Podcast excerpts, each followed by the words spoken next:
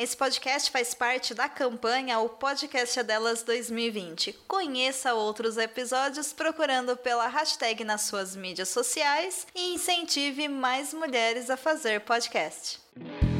Olá, eu sou a Sofia Menegon e começa agora o Louva a Deusa, o seu podcast sobre relacionamento, sexo e sexualidade. O seu espaço para ouvir e poder falar sobre o assunto. Então, bora mergulhar nessa delícia de tema juntas?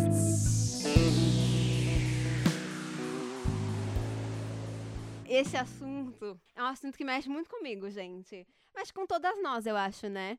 Então, eu vou começar abrindo meu coração. Eu descobri a masturbação muito cedo, eu era muito criança. Eu ainda brincava com Barbie e elas faziam parte dessa brincadeira. Até contei sobre isso em um vídeo que tá lá no meu Instagram, inclusive. Se você quiser ver, arroba Sofia Menegon. Desde aquela época, mesmo eu gostando de fazer aquelas surubas incríveis com as minhas Barbies, eu sabia que não era certo fazer isso, sabe? Não era certo eu me tocar, é, me explorar, explorar o meu próprio corpo e descobrir as minhas potencialidades. Naquela época, naquela idade, eu ainda não tinha consumido nenhum conteúdo explícito, né, adulto e tudo mais, então eu não sabia direito nem o que, que era o sexo de verdade.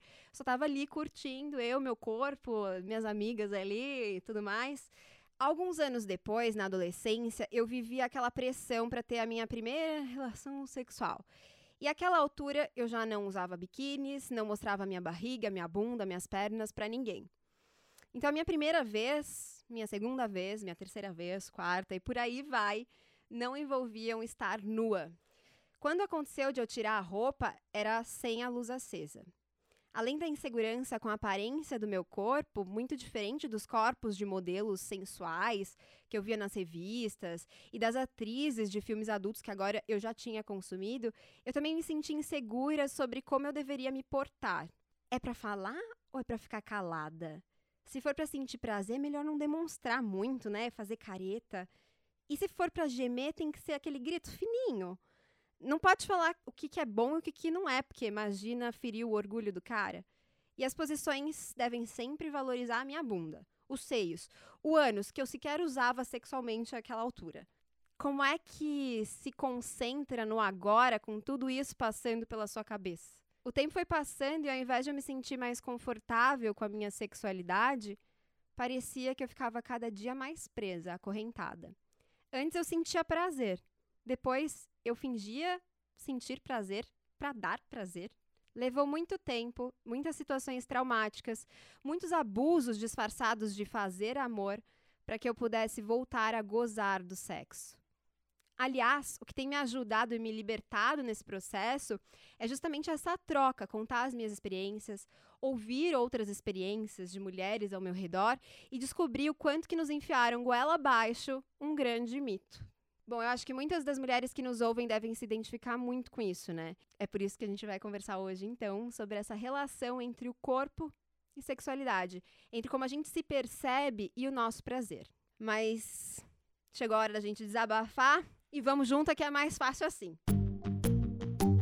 Gente, vocês não têm noção quem tá aqui comigo nesse estúdio. Eu tô muito feliz, muito animada, porque estou rodeada de mulheres incríveis. E, aliás, você pode ver, né? Dá pra você ir lá no meu Instagram, arroba Sofia e conferir quem tá comigo nesse momento. Tem fotinhos por lá, muitos vídeos, muito conteúdo maravilhoso. E aproveita e segue o Louva a Deus aqui nessa plataforma que você tá ouvindo. Tem algumas plataformas que deixam seguir, outras que deixam curtir, outras que deixam avaliar, enfim, tudo isso me ajuda bastante. Então, engaja aí. Bom, aqui comigo então, aqui do meu ladinho, está a fotógrafa deusa, mas que eu também descobri que ela é artivista, né? Ela gosta desse termo, artivista, idealizadora do projeto Nós Madalenas, que tem um trabalho muito maravilhoso, que inclusive ela foi premiada pela ONU Mulheres. Maria Ribeiro, seja muito bem-vinda. Olá, pessoas lindas. Muito obrigada, obrigada pelo convite. Tô adorando estar aqui com vocês. E, e também aqui conosco uma mulher que é a essência da potência nesse mundão e que trabalha hoje como consultora de moda, de estilo, é isso? Isso mesmo. Eu falo que é consultoria de estilo voltada para o autoconhecimento. Então, na verdade, é como você usar a roupa como ferramenta de autoconhecimento. Eu nem falei o seu nome, Thaís Souza! Seja muito bem-vinda! Olá, gente, muito obrigada. Estou muito feliz de estar aqui com essas mulheres incríveis. Eu já acompanho Louva a Deusas desde o comecinho. Ai, então, que eu tô legal! vendo tudo. Estou muito feliz de estar aqui Eba. hoje. E para completar aqui a nossa roda, estamos com a Beatriz Sabô, que eu acompanho há tanto tempo, que tem um trabalho muito incrível de levar conhecimento sobre os direitos sexuais e reprodutivos ligados à ginecologia autônoma e natural, criadora do Vulva Política, que ouvi boatos de que vai virar podcast também. Sim! Seja bem-vinda! Olá, tô muito feliz de estar aqui, fico muito grata pelo convite. Vai virar podcast nos próximos meses. Só tô finalizando algumas coisinhas do mestrado, enfim, mas vai acontecer. Que incrível, Eva! Bom, nesse momento a gente já, já falei um pouquinho da minha experiência, né? É, mas eu acho que essa questão corpo e sexualidade, ela está presente na vida principalmente das mulheres, né? Porque somos nós que sofremos essa pressão toda para para que a gente se enquadre num padrão, mas também para que a gente sirva ao, ao prazer do homem, né? Então, assim, o nosso prazer, ele é, não é pra gente. A gente cresce aprendendo que a gente, o nosso prazer não é pra gente. É, então, como a gente vive a nossa sexualidade, ela não é nossa, né? Então, enfim, eu queria saber como que é pra vocês isso, assim, como que vocês enxergam isso na vida de vocês, vocês se sentiram assim também? Porque hoje eu olho e vejo mulheres empoderadíssimas, incríveis, que estão falando sobre esse assunto, é, mas não sei, foi sempre assim? Ou passaram por um processo também como eu, enfim? Não. Não, foi nasci assim já. Porque nasci aqui, maravilhosa, desconstruída, fada sensata, sem defeitos. Você tá achando o quê, gente? Até parece. Ah, passei por tudo muito mais e ainda a gente ainda tá passando, porque Ainda o tá processo de passando, desconstrução é. é. infinito, né? Mas eu, eu converso muito com outras mulheres, porque eu trabalho muito com o corpo, né? Eu faço vivências fotográficas com mulheres pra gente resgatar a relação perdida com o nosso corpo. E isso, inevitavelmente, abrange a nossa sexualidade. Porque eu costumo falar que quando você nasce mulher, a primeira coisa que você aprende é que a coisa mais importante da sua vida é a sua aparência, Sim. não é mesmo? E que ao mesmo tempo você nunca vai ser bonita o bastante. Uhum. Então você cria aí uma sociedade de mulheres inseguras, com baixa autoestima, ba- baixa autoconfiança, e aí a gente pode ter desdobramentos aqui para ficar uma semana conversando sobre isso. Mas no sexo, primeiro, né? Quem aqui nunca teve vergonha de tirar a roupa? Levanta a mão. Pois é. Todas nós. E aí, além disso, você fica se obrigando a criar um sexo performático, É. né? Meio que pra compensar, você tem que dar aquele show, você tem que estar sempre numa posição favorável. E é o que você falou, como é que eu vou me conhecer e me entender e me conectar com o meu prazer se eu tô preocupada se meu peito tá caído, se a minha bunda tá estranha, Uhum. se E eu tô falando aqui, é, a gente tem uma heteronormatividade nessas pressões, mas também Exato. não tô falando que mulheres que, que têm relações com outras mulheres não têm nenhum problema com o próprio corpo, porque também Sim. dá, né? Sim.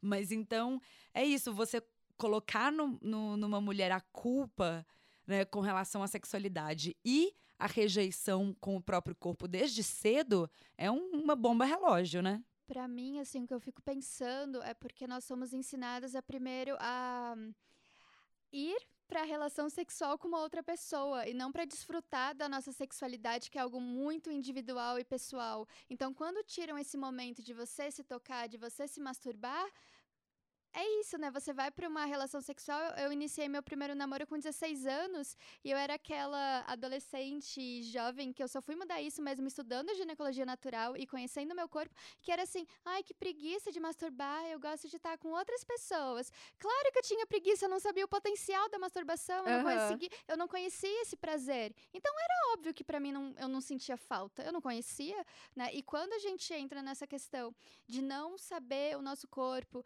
de não saber o quanto ele nos dá prazer, o quanto ele é instrumento mesmo, né, da gente se colocar no mundo, enfim, é, a gente não sabe o potencial e não sabendo o potencial é isso, a gente fica com baixa autoestima, falta de amor próprio, falta de confiança, a gente não consegue colocar os nossos limites para manter, né, relações saudáveis e harmoniosas com outras pessoas.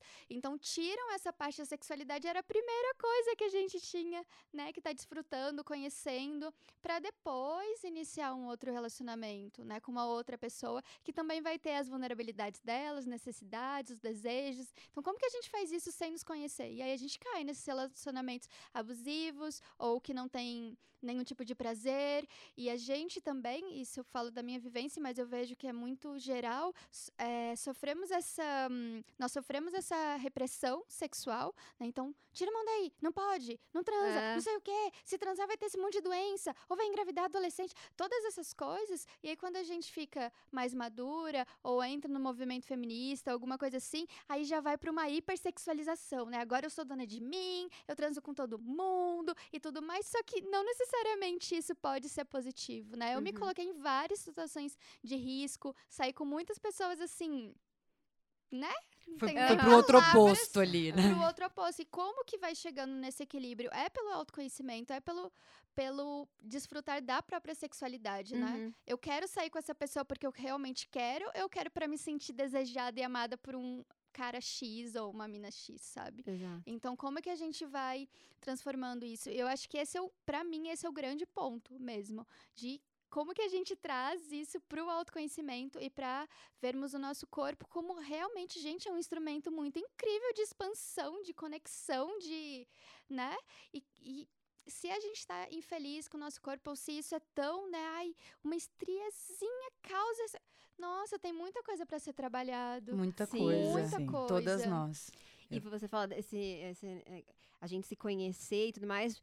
Mas eu sinto que para a mulher, esse se conhecer é, é, é, muito desafiador, porque a gente nem sabe que dá para se conhecer eu descobri assim por acaso, assim, me conhecendo e tal, e eu tive a sorte de não ter pais que falaram que não podia, enfim, não me podaram ali nessa descoberta. Mas eu não lembro de ter estudado sobre masturbação feminina, né, com uma pepeca na, na, escola. Nada sobre o prazer, Nada. só falava é. só de reprodução. Olha, só, isso aqui, é. você vai ter o filho, por aqui que uhum. sai o filho e acabou. Eu Exatamente. gosto de usar as duas coisas, a educação em sexualidade e a educação sexual. Porque para mim tem essa diferença uhum. mesmo de educação sexual nesse sentido de, olha, é, uma relação sexual é assim, assim, tem que se proteger e tudo mais, envolve afeto, coisas que não falam, né? É só doença e, é, e gravidez, é, mas enfim, né? Algo nesse sentido.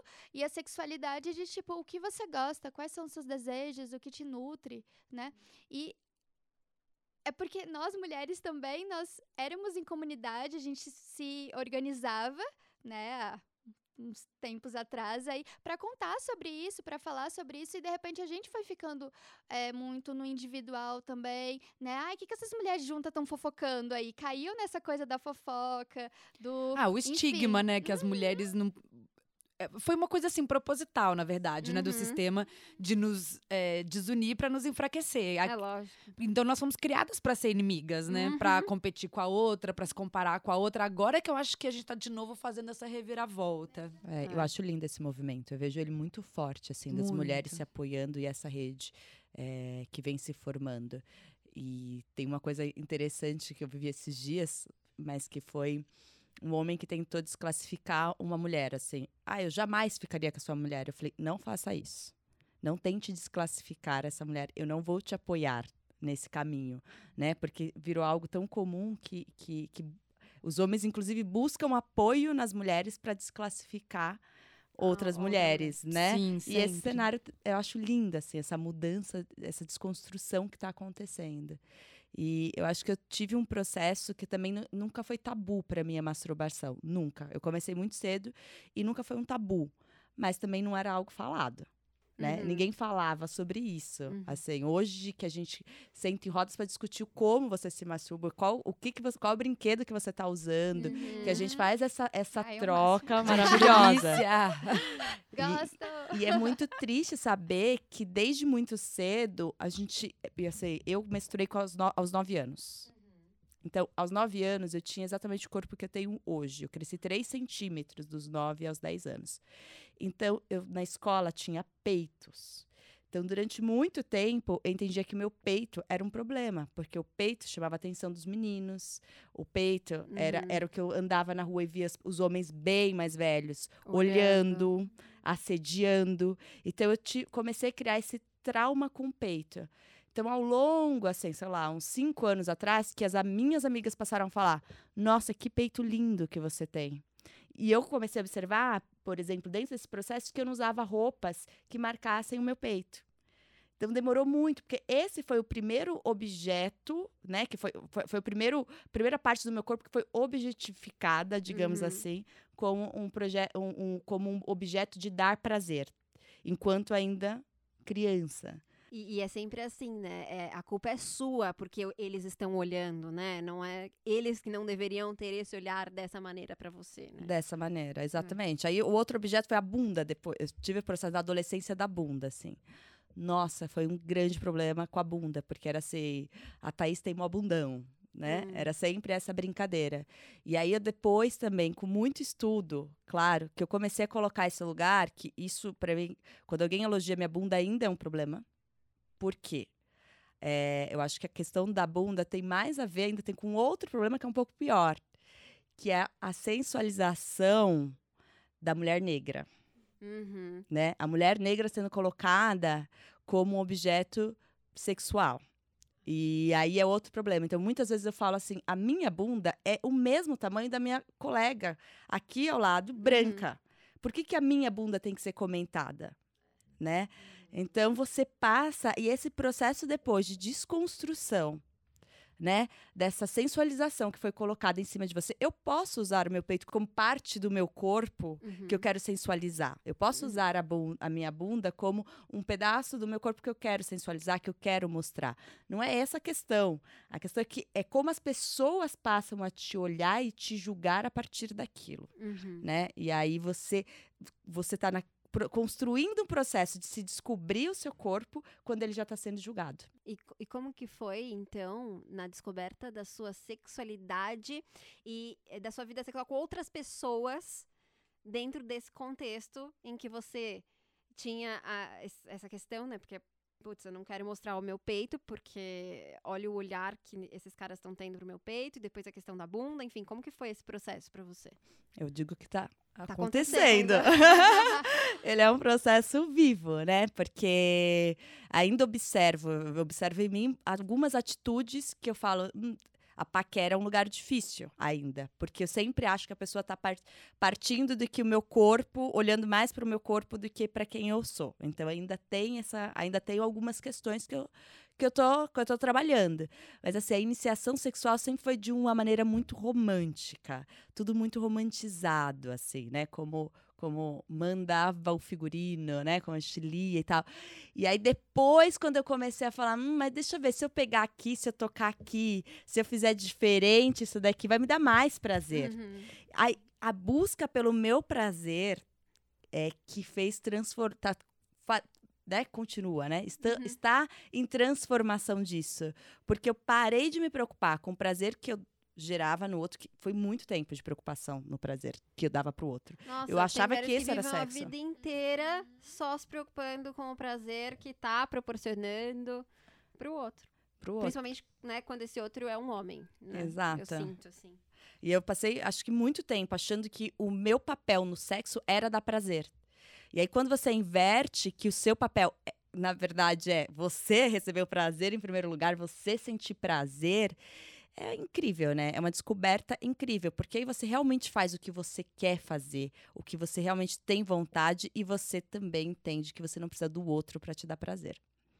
É, exatamente. Nossa, e é tão lindo viver relações assim, porque é um autêntico, é você mostrando de fato quem você é, podendo ser quem você é. É tão estranho mesmo ficar nesse sexo performático, assim, que, né? Ah, depois dessa posição é essa posição. Sabe umas coisas assim sem. Que, que não é real, assim, Exato, não é. Não é, é não é estranho. natural de acontecer, sei lá. Pode até que ser, ser que seja, mas geralmente não, não é uma coisa orgânica que aconteceria. Você tá pensando em o que, que você tem que fazer. E o sexo é tipo você Exato, viver, né? tá nesse racional, né? E aí é isso. Não consegue se concentrar no corpo, no próprio corpo, no corpo da outra pessoa, nessa experiência. E aí não tem orgasmo? Claro que não tem, porque tá cabeçuda, Aham. pensando em como que vai fazer, na posição, ai não, não posso ficar assim, porque senão a dobrinha. E aí os pelos, né? A depilação também entra muito nessa. Uhum. E aí um monte de preocupação em um momento que era pra ser de relaxamento, de prazer, gostosinho. Nossa, você E geralmente essas, desculpa, é geralmente essas posições, né, esse sexo performático, essas coisas são altamente desconfortáveis. Desconfortável. Um negócio todo demais. Torto, esquisito. Você fica lá, por que que as pessoas Gente. falam? Por que que isso tá acontecendo? Socorro. É, da onde, que tirou, né? A, porn- a pornografia, ela contribui muito pra isso, né? É um espaço que ah, muita gente aprende sexo naqueles filmes. E, e, gente, aquilo não é vida real, né? Pelo menos não necessariamente. E pra maioria das mulheres nunca vai ser aonde vai ter prazer, né? Até porque são conteúdos que são produzidos por e para homens, né? A gente sempre fala isso, então. É, não. A pornografia mainstream, ela é um desserviço, né? Porque os meninos Nossa. crescem vendo aquilo lá. Tipo, clitóris não existe, né? Não existe. Os homens estão com as mãozinhas pra cima lá, É. fazendo nada. A mulher, ela é assim, um buraquinho ali pra onde o homem está se masturbando e ela tá berrando de prazer. Berrando, é. Saindo aquele monte de líquido. Eu fico, gente, o que, que é aquilo? Pelo amor da deusa. Não, não- ai, gente, não tem condições. Assim, caso alguém aqui esteja não achando que aquilo é sexo, eu venho informar-lhes, ouça a voz da titia, que não é assim que funciona.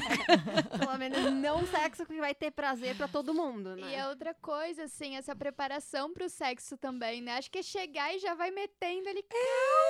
Pressa do É porque a gente né, tem de ideia que o sexo é só penetração também. Sim, e isso né? tá dentro de livros de, sexu é, de educação sexual e. Educação sexual mesmo. Esse livro agora do aparelho sexual e companhia, não sei se vocês viram, mas, Não. enfim. Né, o nosso presidente aí, né, falando sobre. Ele falou que tinha sido comprado pelo MEC, enfim, essas coisas.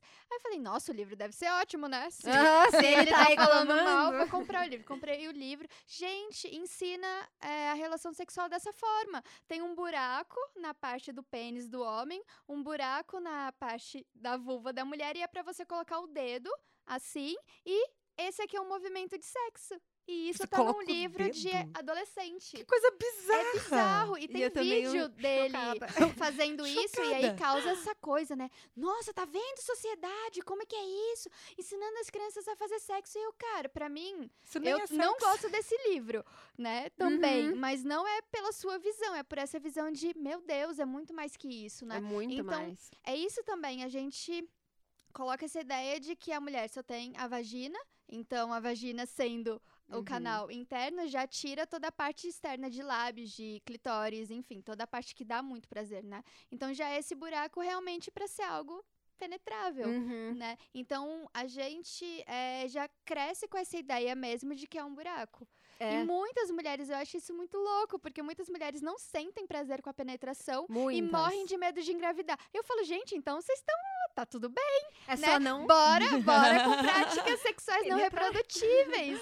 De tocar o corpo, de tocar no, no clitóris, abusar de sexo oral. Bora desfrutar de todo esse corpo, né? Tá fazendo Uhum. negócio que já não gosta, com medo de engravidar. É Tá meio coisa. cagado isso daí, É. né? E e só colando assim nessa coisa da, da ideia da vulva ser um buraco, eu É. acho muito, assim, surpreendente, porque até o bendito dia em que você pega o seu espelhinho, abre as pernas e Sim. olha a sua porque tem toda essa coisa do homem sempre viu o pênis, a gente nunca viu nada. Não. Cadê, né? Não, É. não dá pra ver, não dá pra entender.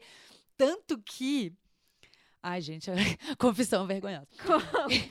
Eu, assim, eu era muito mais velha do que eu deveria ser quando eu entendi. Porque eu também não lembro de ter sido explicado isso direito na escola. A gente não aprende, não. É. Nada. Não aprende. Mas é uma coisa tão básica. Eu, até eu, eu, eu entender, porque eu não tinha parado pra pensar nisso. Porque se você para pra pensar, é óbvio, não faz nenhum sentido. Mas pra eu entender que tinham dois buracos, que um saía o Aham. xixi e o outro saía a menstruação, sim. você também? Até quando aqueles absorventes Gente! internos, eles colocam bem é, grande escrito isso na- no manualzinho, porque acho que muitas. A maioria, Enfiaram eu acho no- que das meninas não, não sabe. Não, não dá pra enfiar, né? Mas ela Ah, fica bom. achando que não vai dar pra fazer xixi. Então, eu disse que eu ia falar. Aí eu tinha uma amiga É. que era tão adulta quanto eu que ela trocava o AB toda vez que ela fazia tá xixi. vendo? É. Gente, tem dois buracos. Exatamente. Exatamente. Eu falei, não é possível que, que a gente não sabia. Ai, eu não lembro se vocês é, chegaram a assistir, mas teve uma série que mostrou uma mulher que tava muito confusa com essa coisa de dois buracos. Aí chegou uma mulher trans e falou, miga, tem dois buracos. E aí isso viralizou todo mundo, dois buracos. E eu falei, gente, não é possível, a gente tá fazendo muito errado isso na É, sociedade. É, nossa, demais. Eu tava até. ah, Não sei se vocês já viram aquele. É uma HQ. Como que chama? A vulva, a vagina contra o par versus o patriarcado. É a origem do mundo, vulva Isso. versus patriarcado. Isso, é, muito ótimo. maravilhoso. Maravilhosa. Né? E tem alguns momentos que ela fala sobre, inclusive, quando mandaram a imagem é, de um corpo de um homem, um corpo de uma mulher, né? Enfim, ou um corpo com uma pepeca, um corpo com um pipi, um pênis, para o espaço lá. Eles, é, o, a- o risquinho da vulva ali, né, para representar, foi censurado.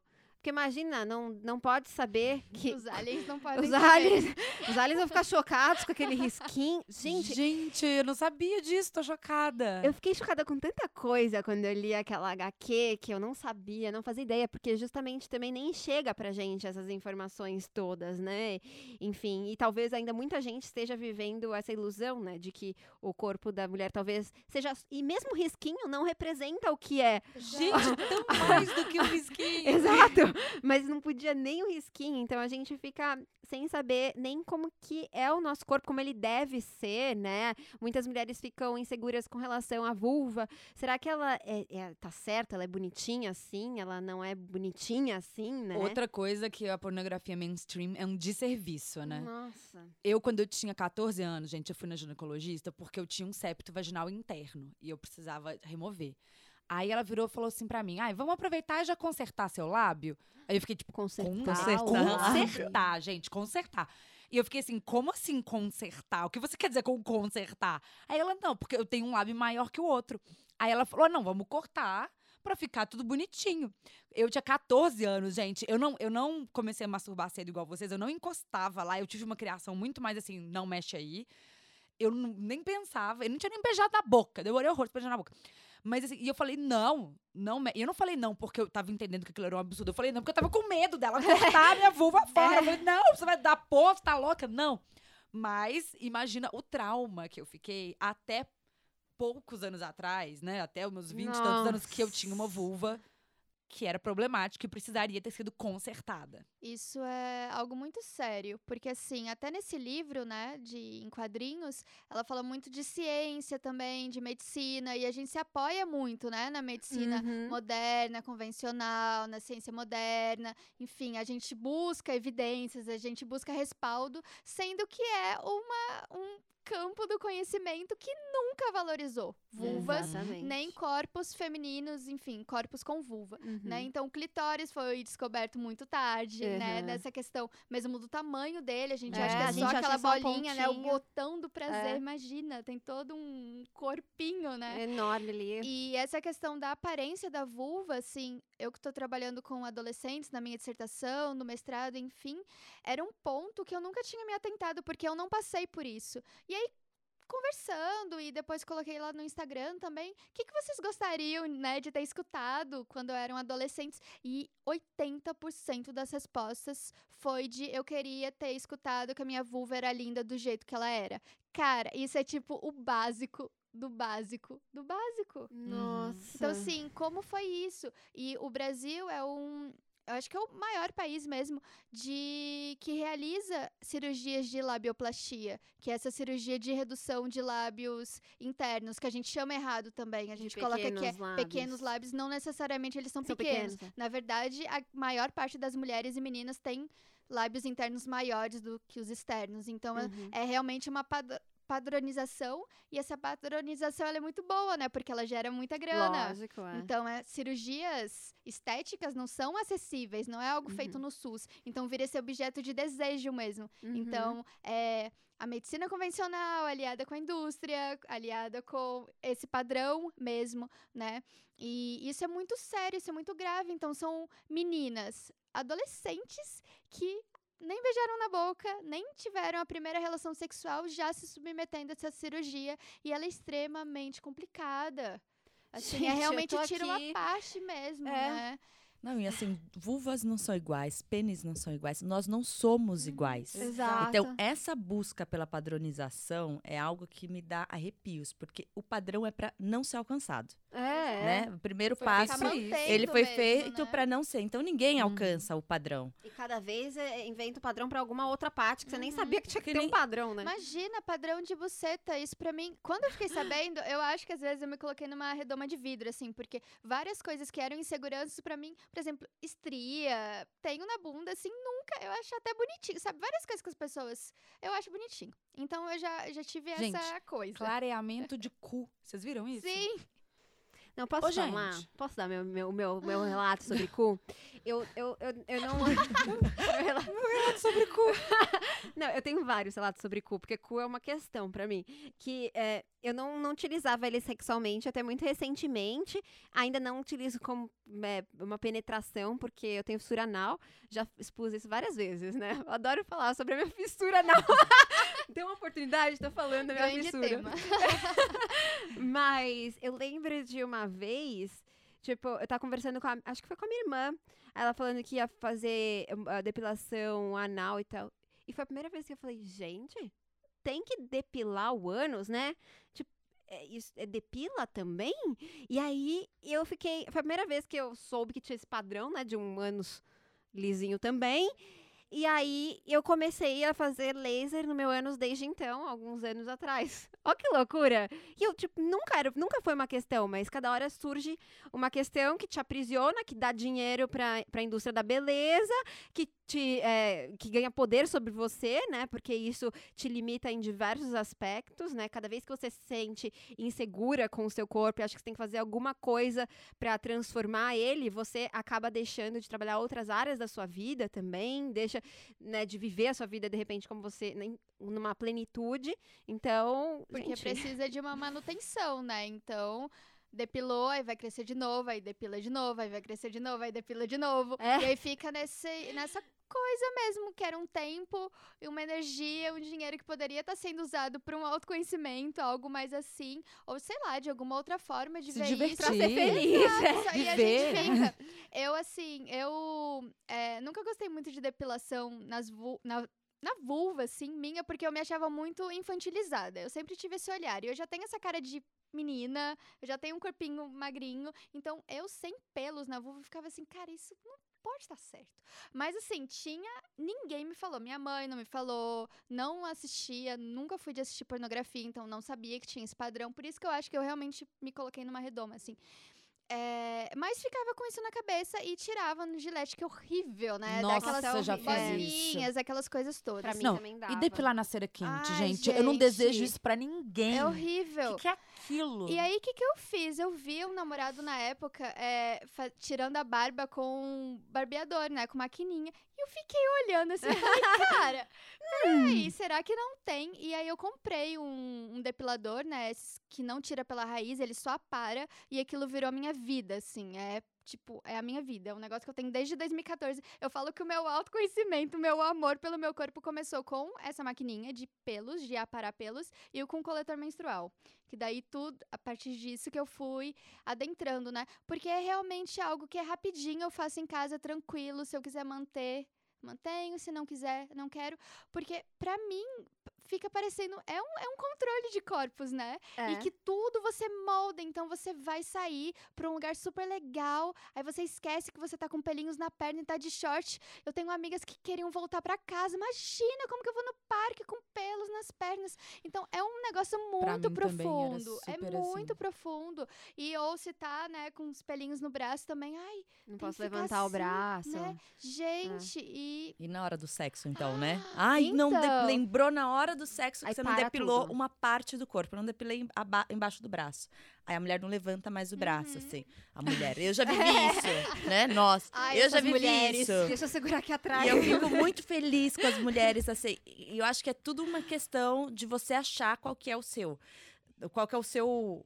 A sua necessidade, assim, você se descobrir. Eu ainda tenho uma questão com a depilação. Não gosto de me depilar inteira, mas eu, eu ainda tenho algumas questões. Mas hoje eu me sinto muito mais confortável.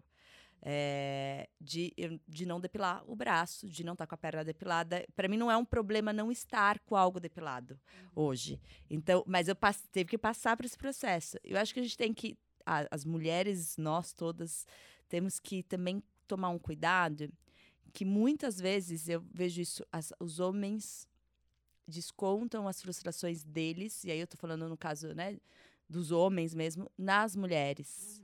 E, a- e por falta de conhecimento também, muitas vezes. Então, quando alguém é, fala que a- não acha a vulva bonita, e muitas vezes porque alguém, um cara falou que a vulva da, pessoa, da Uhum. mulher não era bonita, gente, tem homens que não gostam de vulva. É. uhum. Existem Existe. homens que não gostam. Nossa, existe. Então, assim, Faz eu, um esforço. eu falo, eu falo, eu tô há dois anos solteira. E aí, quando eu saí de um relacionamento de oito anos, que, eu, né, que entrei pro mercado de novo, eu comecei a perceber isso. Gente, tem muitos homens que não gostam É. de vulvas. E acham, não, acham, não acham que o sexo é só penetração. Eles sabem que o sexo não é só penetração. Uhum. Mas o que para eles ainda é o que dá prazer é a penetração e ele para ali. Ele não quer mais olhar, ele não quer não quer pôr a boca. Então assim, Uhum. que, né? Tem nojo, Tem vezes. nojo. Eu até respeito, cara, se ele tem é um problema dele, mas assim, é uma questão dele e OK. Mas é só não des- desde que essa frus- frustração não seja descontada nas mulheres, como sua vulva que não é bonita, ou, é, né, é, tem o cheiro, o gosto, né? Porque a Uhum. vulva tem gosto, tem, Tem corrimentos cheiro. diferentes, Uhum. tem cheiros diferentes, assim como o ânus, o cu Uhum, também tem. O Tem. pênis também tem. O pênis também tem. É que a Então, gente não fala do pênis, né? O pênis não. A gente não fala sobre qualquer coisa que possa existir, que possa ferir ali aquele orgulho, né, masculino. Então a gente não fala que o pênis pode ser. é, Qualquer coisa que ele possa sentir. Gente, né? Porque tem Nossa, feriu meu lugar, é, orgulho do feriu. pênis, né? Nossa, é porque o homem tem que ser. A gente é ensinada também a isso, né? A fingir orgasmo, a fingir que o cara é muito bom, né? Na cama, a fin... várias coisas, porque ele não pode saber. Não pode tirar ele dessa ilusão de que não, de que não é bem assim, de que aquela ideia que você tem sobre o sexo tá completamente errada, né? Não, não é a realidade, enfim. Então a gente também muitas vezes acaba não falando e o cara continua vivendo a ilusão dele, porque tá muito bom pra ele, né? Ai, gente, a gente criou um movimento assim, ajude a próxima mana, que é o seguinte, eu vou ensinar pra vocês. Aju.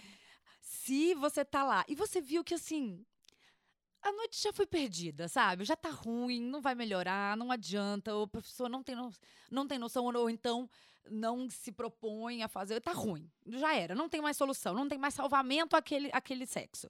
Aí você para tudo e você fala pro cidadão. Senta aqui. É, ele fala, olha, não tá bom, né? Tal, tal, tal. E você explica pra ele, porque daí a próxima mana que sair com esse boy, ela vai aproveitar mais, entendeu? A gente tem que reeducar. Eu É. sei que, assim, não deveria ser nossa função de Não. reeducar essa pessoa, mas se, se nesse dia você estiver sentindo no seu coração que você tá com essa Tipo, força, generosa. faça isso pela próxima mana. É, e cara, e isso é real, assim, e até você falou sobre essa questão de falar pro cara, e eu sinto que nesse processo da gente se desconstruir, entender que os nossos corpos são diferentes e que eles podem ser diferentes e que são lindos, né, das diferentes maneiras que eles possam ser, eu sinto que, às vezes, eu, como uma pessoa que hoje eu sou vivo com um homem, né?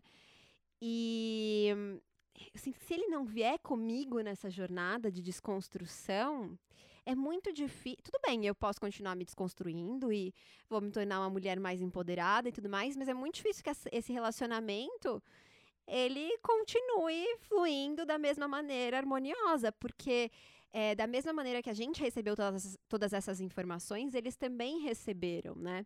Então, ai, por exemplo, eu deixei Agora eu tô deixando o pelo da minha perna crescer. Porque é a única parte que eu não fiz laser. Então, a única parte que eu ainda tenho a chance de saber como que vai ser. Se eu deixar o pelo crescer e eu quero conhecer isso. Que se ele não tivesse nesse processo comigo, interessado em também se desconstruir, às vezes eu, eu leio o quadrinho mesmo.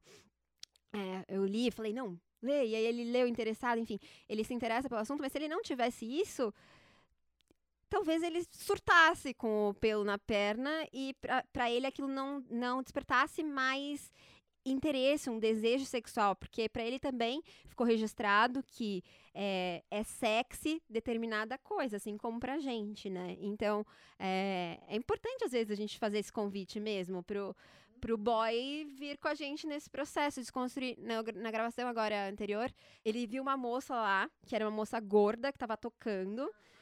E ela tá lindona e tal. E ele falou, nossa, ela tem uma coisa, né? Falou, comentou com a, com a Carol, que tava aqui. É, aí ela falou, é, ela é muito bonita. Ele falou, então, eu não acho ela bonita, mas eu vi que ela tem uma.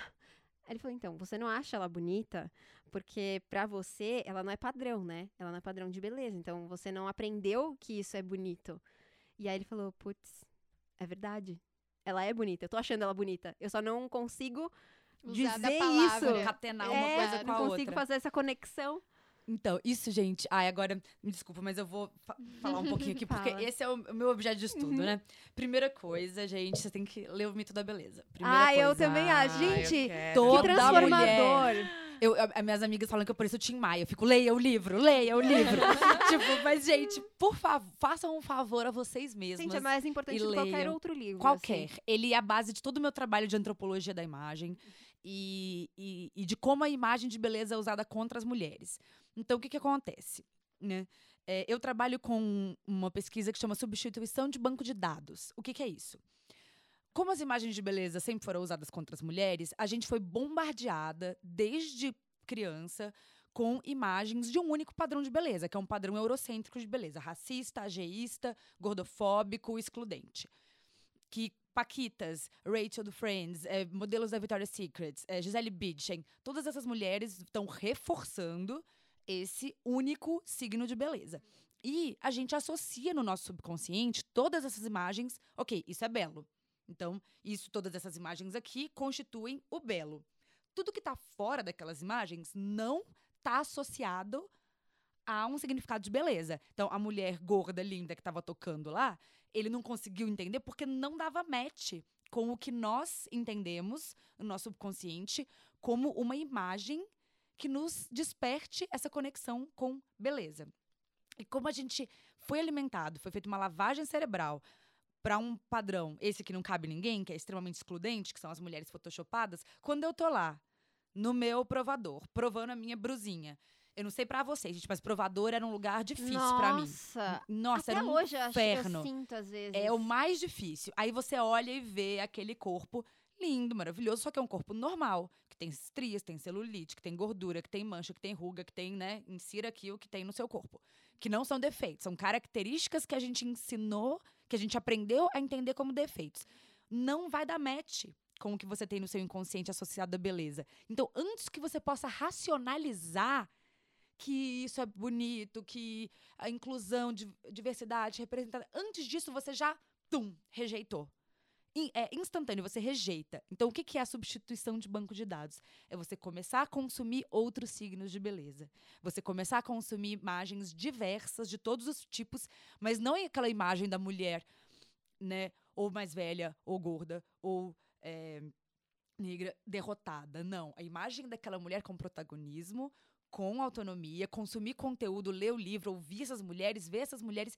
E é um processo. Aos poucos, esse seu banco de dados vai ser substituído por um signo de beleza muito mais diverso. Então, quando você está lá provando a sua brusinha, com pelo ou sem pelo, com gordura ou sem gordura, tum, dá match, fica muito mais fácil você se sentir bem com o seu corpinho. Eu tenho uma coisa a acrescentar ah, no que você está falando, porque além da consultoria de estilo, eu trabalho com tecnologia e marketing. E tem uma coisa muito grave nisso que tem acontecido, né? Porque além do que a gente está falando aqui do nosso consciente, tem a inteligência artificial, que está hum. sendo treinada dessa forma. O Google teve um problema seríssimo com isso, porque eles colocaram imagens de pessoas para ter o reconhecimento facial, né? Para identificar, o robô identificar reconhecimento facial. Só que eles usaram é, a população do Vale do Silício. Então, logo, Ah. uma população Uhum. Bem brasileiro. bem branca, né? Branca. E aí, um dia, dentro do robô, quando eles estavam ensinando o algoritmo, já estava quase tudo certo, entra a imagem de um homem negro. E o algoritmo identifica como um macaco. Ah. Então, eles atrasaram, atrasaram anos de projeto, porque é, é o, o- quando a gente fala de inteligência artificial, dos bots, é exatamente como funciona a cabeça de uma criança. Então, você vai treinando ele para reconhecer certos dados e ele fica especialista naquilo. Você não consegue destreinar ele. Então, tem- Mas- aí você começa desde o começo de Nossa. novo. Você tem que refazer tudo de novo. Gente, é, é- é só um retrato de como a gente, a sociedade lida, né, com isso, assim, tipo, é a gente, né? É, a gente. É. E assim, e Fica aí eu tô, bem- eu tô substituindo cada vez mais a inteligência huma- humana pela inteligência artificial. E se eu não treinar, se eu não tiver a preocupação dessas pessoas que estão trabalhando com isso, estarem envolvidas dentro desse tipo de discussão, a gente tem uma questão muito séria. Porque a gente está Muito começando séria. a treinar o nosso futuro para que continue preso no nosso passado. É.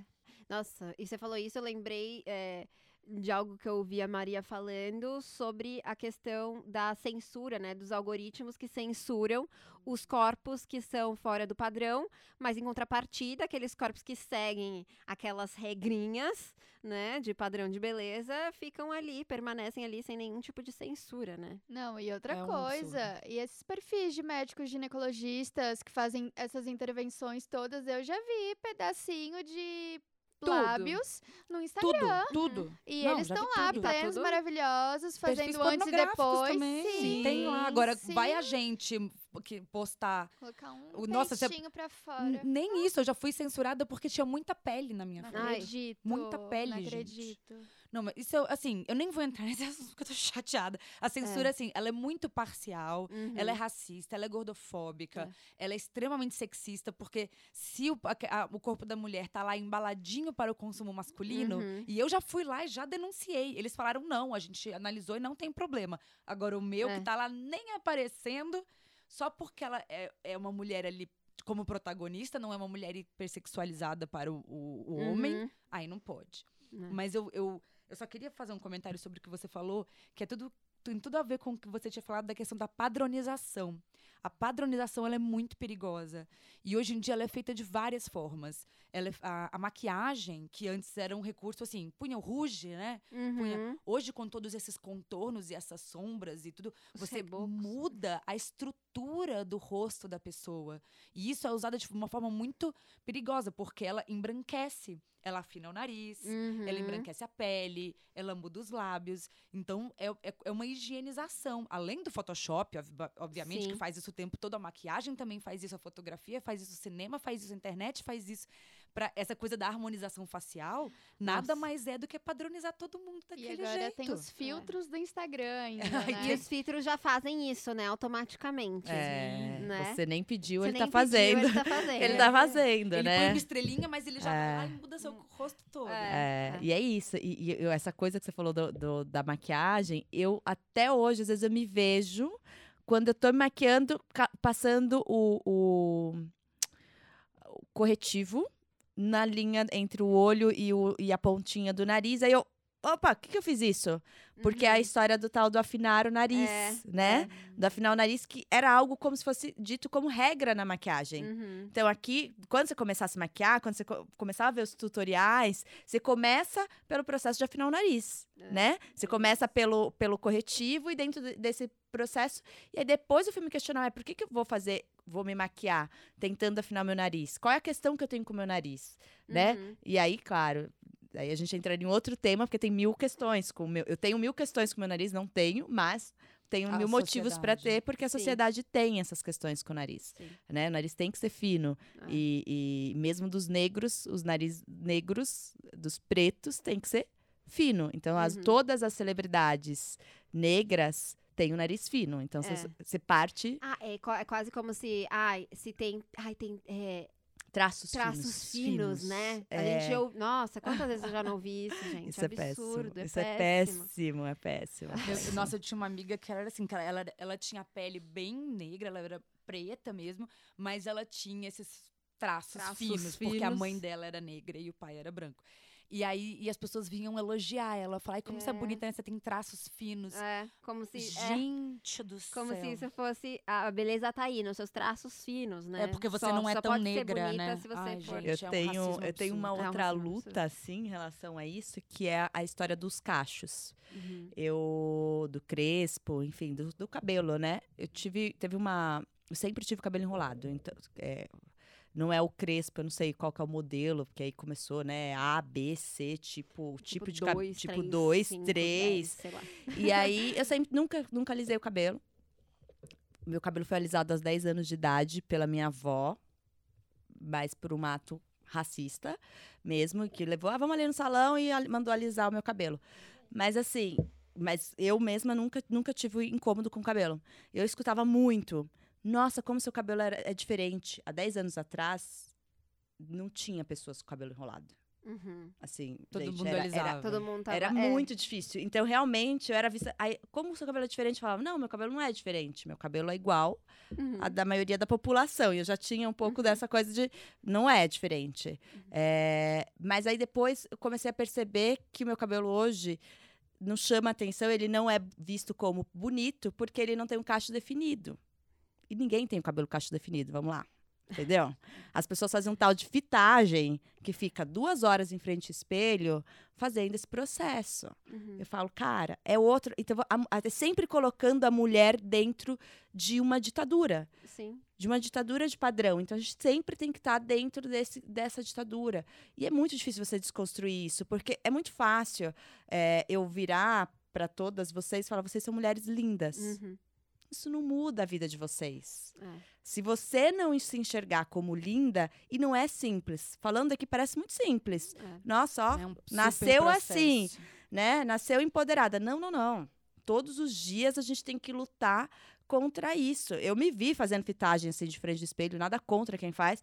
Mas aí depois que eu fiquei com o braço doendo, depois de duas horas, eu falei, não, não, não. Esse processo não pode ser normal. Uhum. Então eu acho que tudo é uma questão da gente questionar. É. E como toma o nosso tempo, né? Rouba o nosso tempo de uma É. forma que era isso. Podia Tempo, passar dinheiro. duas horas fazendo uma automassagem ou recebendo uma massagem tântrica ou alguma coisa assim. E tá nessa, nesse, percorrendo esse, correndo atrás, né? Desse ideal que ele realmente nunca vai ser alcançável. E no caso da Thaís, que ela nem.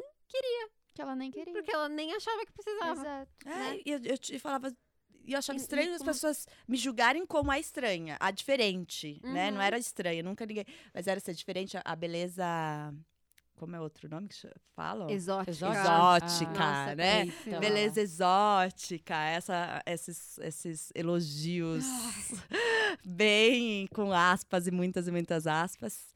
Questões. Essas questões todas. Então, assim, isso toda mulher, a mulher, sem dúvidas, a mulher negra, preta, sofre muito mais. Com Com certeza. Então, assim, é um outro ponto, é, é outro caminho. Assim, e as mulheres que acham que não param, olhem para o lado. Eu, eu brinco do Uhum. teste do pescoço, que é olha, vê quantas mulheres negras tem ao seu lado e, Uhum. e, e, e, e para aí, não fala que você não acha. Espera, respira, vai estudar um pouquinho e você volta. Mas aqui estamos falando de todas as mulheres, assim. Então, é sempre uma ditadura dessa padronização de como se vestir, de como o corpo tem que ser, o como você tem que se comportar na cama, Uhum. se você tem que ir para a cama ou não, que é uma outra questão, né? Um outra, É. um outro ponto, porque você não pode ir para a cama, não é assim, né? É. Se você tá solteira, eu tive a minha sexualidade questionada duas vezes essa semana que passou. Pelo fato de eu estar dois anos solteira. Aí eu falei, gente. Mas nunca nada tá bom, né? Epa! É. Né? Nunca, porque você tem que estar sempre dentro de um padrão. E, e assim, como que a gente consegue.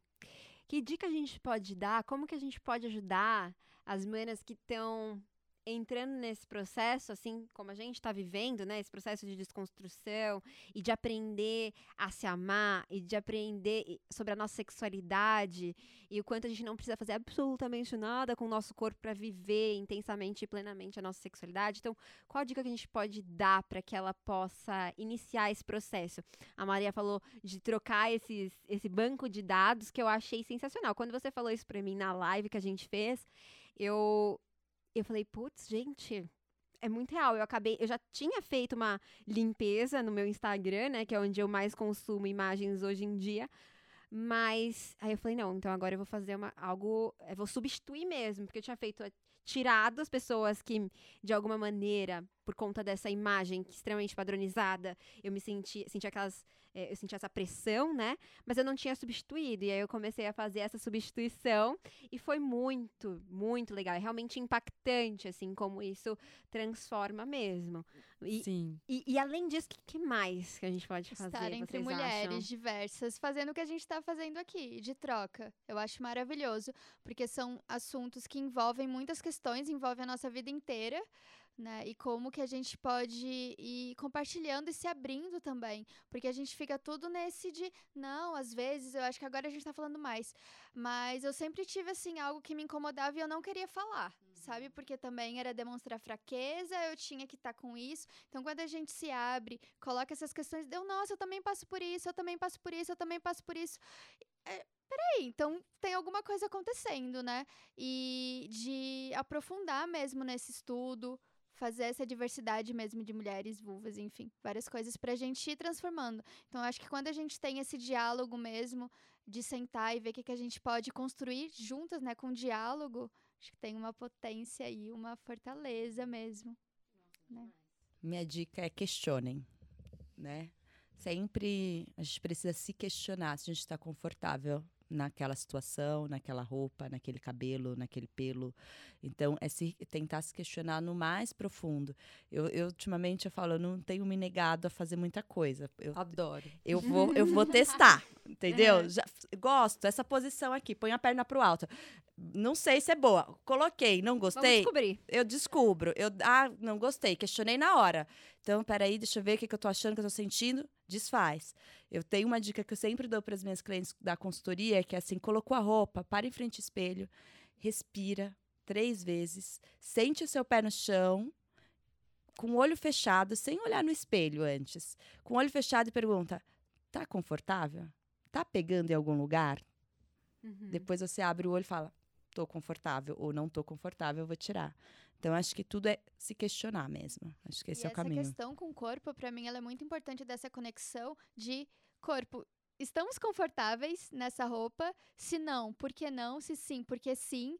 E a questão do corpo também, ah, eu só vou sentir prazer. Isso é muito comum, eu vejo muito. Só vou sentir prazer depois que eu colocar um silicone. Por quê? O uhum. que, que esse silicone tá te significando, né? O que, que você está buscando com ele? É realmente algo que só precisa se for com silicone?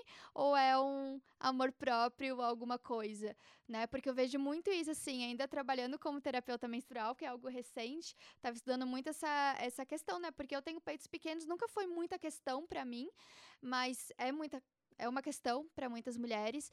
E esse do silicone, do silicone. E essa região mesmo do amor próprio, do amor incondicional. É então a mulher tá ali, é tá buscando isso, né? Só que ela tá buscando pelo externo e não pelo interno, né? Essa questão do agradar também, tanto que coloca e aí sai postando foto e tá muito contente, muito confiante, mas até quando isso vai Geralmente ficar, fica sempre né? buscando o próximo defeito, se ela não saiu desse estado, né? Isso, e isso. eu tô vendo agora um movimento de mulheres tirando o silicone Sim. com essa.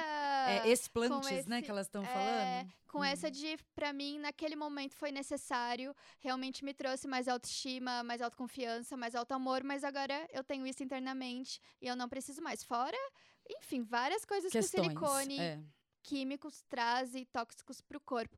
Mas essa questão mesmo de se tá te incomodando, por quê? Né? É algo realmente seu? É algo que colocaram? Né? É. Geralmente é, é algo construído. Eu acho que a gente nunca pode se tentar se dividir por parte, né? Uhum. Assim, com parte do corpo. Ai, eu, é, é, nós somos um conjunto, não uhum. somos um uhum. pedaço do corpo. Então, às vezes, se tem algum pedaço que incomoda, Por que, que eu. Tá, então onde eu coloco atenção? Porque não é um pedaço. Assim, né? Eu tenho um, uma parte do meu corpo que eu não gosto. Mas o meu corpo como um todo, eu tô feliz? Entre corpo e mente, como, tá, como, como que tá funcionando esse processo? E lembrando que o prazer, assim, né? Porque a gente vai falando do mama, vulva. Gente, o prazer, ele tá do dedinho do pé Sim. até a ponta do cabelo. Uhum. A descoberta. Então, é. Nesse processo, vai se descobrindo. Nossa, eu não tô feliz com o meu corpo, mas deixa eu, com o meu peito, mas deixa eu tocar outra parte do meu corpo, ver o que, que, ela, o que, que ela me traz. Né? Então, assim, como que a gente descobre esse prazer em todo o corpo? Né? Ver o corpo como, como uma coisa só, uma coisa única, e ali você entende o prazer nenhum questionamento com eu quero ajustar isso, eu quero mudar aquilo. Não é esse o ponto. A gente, e esse também é um outro lugar, que é a gente pode tudo. Né? Desde que seja consciente. Uhum. Né? A gente pode tudo. A gente pode querer tudo, inclusive. Querer fazer tudo. É, enfim. Querer provar de tudo. E é isso. Tudo. Eu tenho uma dica que é: queria deixar aqui a dica: é, seja uma agente ativa nos seus processos de desconstrução, de transformação, seja substituindo banco de dados, seja fazendo coisas que vão ser boas para você, seja vendo aonde você está investindo seu tempo, sua energia, seu dinheiro, talvez redistribuir isso de uma forma que você tenha mais autocuidado. Mas assim, vamos deixar de ser agentes passivas na mão do capitalismo e do patriarcado assim, re resgatem a autonomia de vocês sobre os seus processos e se coloquem como agentes ativas dele speechless. é, é, é, isso, assim, acho que com, a, com essas falas, assim, com essas dicas, a gente pode ir encaminhando para a finalização desse programa, assim. E, porque, assim, a gente nunca... Eles nunca vão abrir mão disso, né? De impor pra gente regra de como a gente deve é, aparentar, de como que a gente deve se portar. Então, se você tá ouvindo agora e sabe que isso é uma coisa que você não precisa viver, né? Você entendeu que talvez a sua verdade seja outra, então, como a Maria falou mesmo, né? Se apropria desse desse processo de transformação, né? E faz ele acontecer, porque é assim que a gente vai mudar o mundo, eu acho, né? Essa, eu acho que a gente, as mulheres se empoderarem de si mesmas, dos seus corpos e da sua sexualidade, né? Que é tão importante, né? É, é, eu acho que é algo realmente muito profundamente revolucionário. Então, vamos junta, é, sigam essas dicas aí. Todas essas mulheres aqui incríveis podem ajudar nesse processo, inclusive. Eu acho que esse é um tema que dá pra gente fazer parte 2, 3, 4, porque tem tantos pedacinhos sobre Sim. essa questão de corpo e sexualidade, né? É, eu tava até pensando ontem mesmo. É, quanto que eu ainda, apesar de tudo isso, carrego dentro do sexo, assim. Quanto às vezes eu me vejo é, fazendo uma postura, alguma coisa que eu aprendi que era sexy, sabe? Mas que não, não significa absolutamente nada para mim, assim. É, e durante a nossa vivência, eu fiz a, a vivência fotográfica com a Maria Fez. Foi lindo! Foi linda. E durante o processo, que foi tão intenso, tão profundo, em alguns momentos nas fotos, eu, eu me percebia querendo ir para aquele lugar que eu aprendi que era como eu tinha que posar, né? Como eu tinha que aparentar, como é que eu tinha que aparecer para o mundo. E a Maria, ela de forma muito delicada, muito maravilhosa, ela sempre, ela me tirava daquele lugar falando: "Respira fundo". e, e aí eu voltava para mim, então, talvez esse respira fundo e volta para você. Quando você for viver a sua, o seu prazer, respira fundo. Ai, que lindo. E sente você né? Eu acho que é isso. Ai, gente, é isso, né? Tem muita coisa para falar. Espero muito que vocês tenham curtido. Eu queria agradecer profundamente cada uma de vocês. É tão especial para mim. Eu tava essa ah, semana pensando, gente, eu não tô acreditando que eu vou juntar essas mulheres maravilhosas e que a gente vai conversar sobre esse tema tão incrível. Eu tava muito feliz. A Laura nunca recebeu tanta mensagem minha como nessa semana. Eu tava super nervosa, tipo, ai, não sei o que, não sei o que Eu queria que tudo fosse muito incrível e realmente foi muito especial para mim. Então, muito obrigada, muito obrigada mesmo por, pela troca, é, pelo que vocês transformam na minha vida e na vida de tanta gente, né? Das pessoas que passam pela vida de vocês também. E aí eu queria aproveitar para pedir para vocês deixarem aí arrobas, enfim, como que, como que as outras mulheres que estão nos ouvindo agora podem conhecer vocês. Eu tô muito feliz de estar aqui. Eu acho que essas trocas são extremamente importantes. Vou deixar aqui meu arroba, é arroba Tá Souza, então é T-H-A underline Silva. Maravilhosa. O meu é beatriz.sabo, S-A-B-O. E eu tô com um site também que é o site da Vulva Política. Então, www.vulvapolitica.com. Eba. Eu tô no Instagram, é Maria Ribeiro, tudo junto, underline foto com PH. E tem o site também com mais imagens, que é www.mariaribeiro.me. Hum, maravilhosa, gente. Obrigada mesmo. Obrigada. Profundamente. Gratidão profunda. e para você que tá aí me ouvindo, ouvindo essa voz bem bonita, muitas vivências incríveis, experiências maravilhosas, processos lindos de autoconhecimento e viva o nosso prazer.